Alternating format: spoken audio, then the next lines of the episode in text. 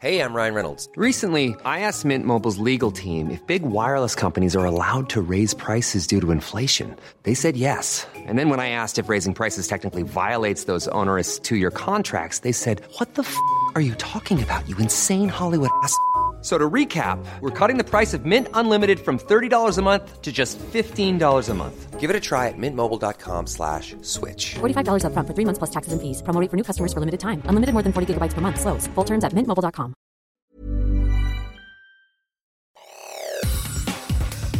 Te saluda Roberto Escalante y esta es la información que tiene para ti Organización Editorial Mexicana.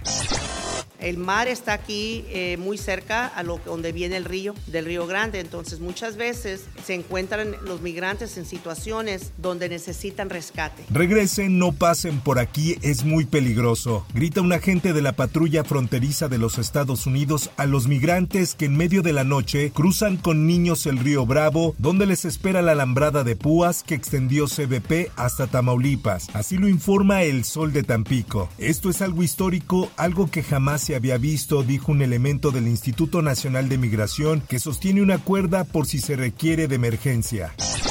En noticias internacionales, el título 8 entra en vigor este día 11 de mayo de 2023. La nueva norma sustituirá el título 42, el cual fue implementado durante la administración del expresidente de Estados Unidos Donald Trump. Esta permitía expulsar inmediatamente a migrantes de Estados Unidos con el argumento de frenar los posibles contagios de COVID-19. Esta nueva estrategia en materia de migración gira en torno a las solicitudes de asilo que el gobierno de Joe Biden estará dispuesto a dar a los extranjeros que busquen entrar a su país de manera irregular, pero también tendrá consecuencias más importantes para los migrantes. Ahora escuchemos a Blas Núñez Neto, subsecretario interino de Política Fronteriza e Inmigración del Departamento de Seguridad Nacional de Estados Unidos, quien habló al respecto. Hemos puesto en, lugar muchos recursos y mecanismos para ligar contra este gran reto, incluyendo la reglamentación que se publicó esta mañana que va a poner condiciones en la elegibilidad para para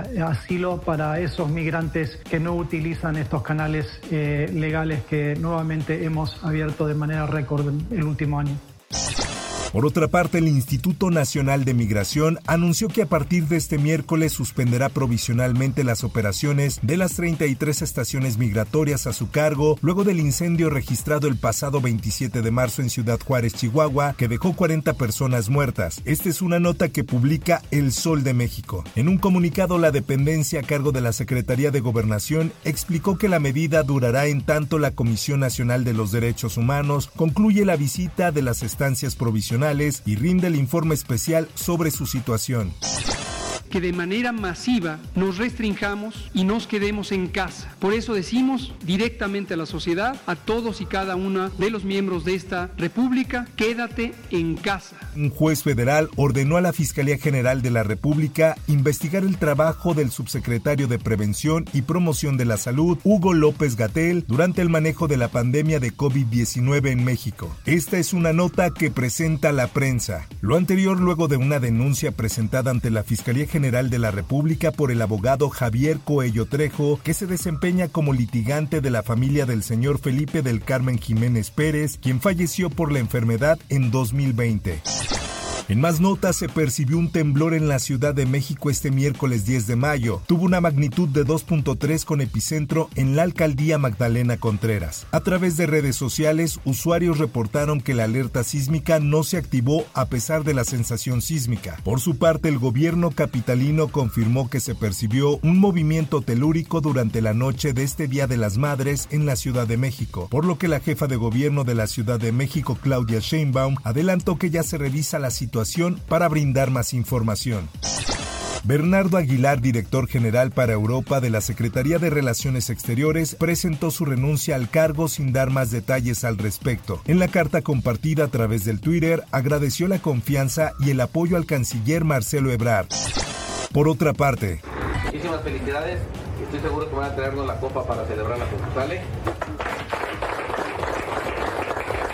Así celebraba el equipo infantil de fútbol del Club Deportivo Villa de Álvarez Colima antes de que el autobús en el que viajaban, destino a sus competencias, sufriera un accidente cuando se dirigían rumbo a Mazatlán, Sinaloa. Esta nota la publica el Occidental. De acuerdo a la Unidad Estatal de Protección Civil Colima, en el autobús viajaban 48 personas, de estas 30 son menores de edad de 10 años. Se tiene el registro de un adulto sin vida y varios lesionados. Protección Civil del Estado confirmó que se trata de una mujer de 48 años quien perdió la vida.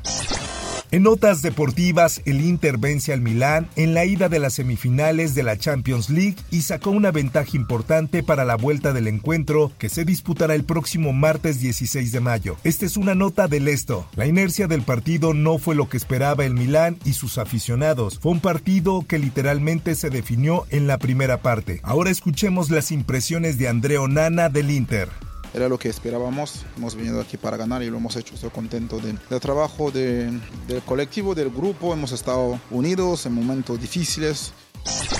En información del mundo del espectáculo.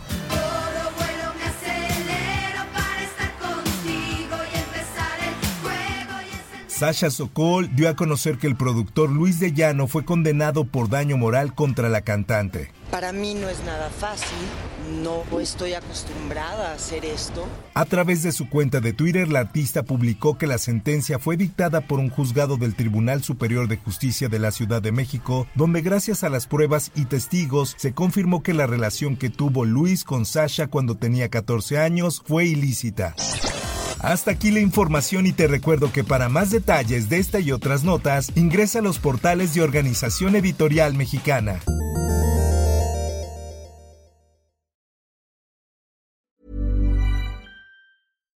If you're looking for plump lips that last, you need to know about Juvederm lip fillers. With Juvederm Volbella XC and Juvederm Ultra XC, your lip look, whether it's subtle or bold, can last up to one full year with optimal treatment and no additional maintenance. Find a licensed specialist and see if it's right for you at Juvederm.com today. That's J U V E D E R M.com. Add fullness to lips in adults over 21 with Juvederm Volbella XC or Juvederm Ultra XC. Do not use if you have severe allergies or a history of severe allergic reactions, or if you're allergic to lidocaine or the proteins used in Juvederm. Tell your doctor if you have a history of scarring or taking medicines that decrease the body's immune response or that can prolong bleeding. Common side effects include injection site redness, swelling, pain, tenderness, firmness, lumps, bumps, bruising, discoloration, or itching. As with all fillers, there's a rare risk of unintentional injection into a blood vessel, which can cause vision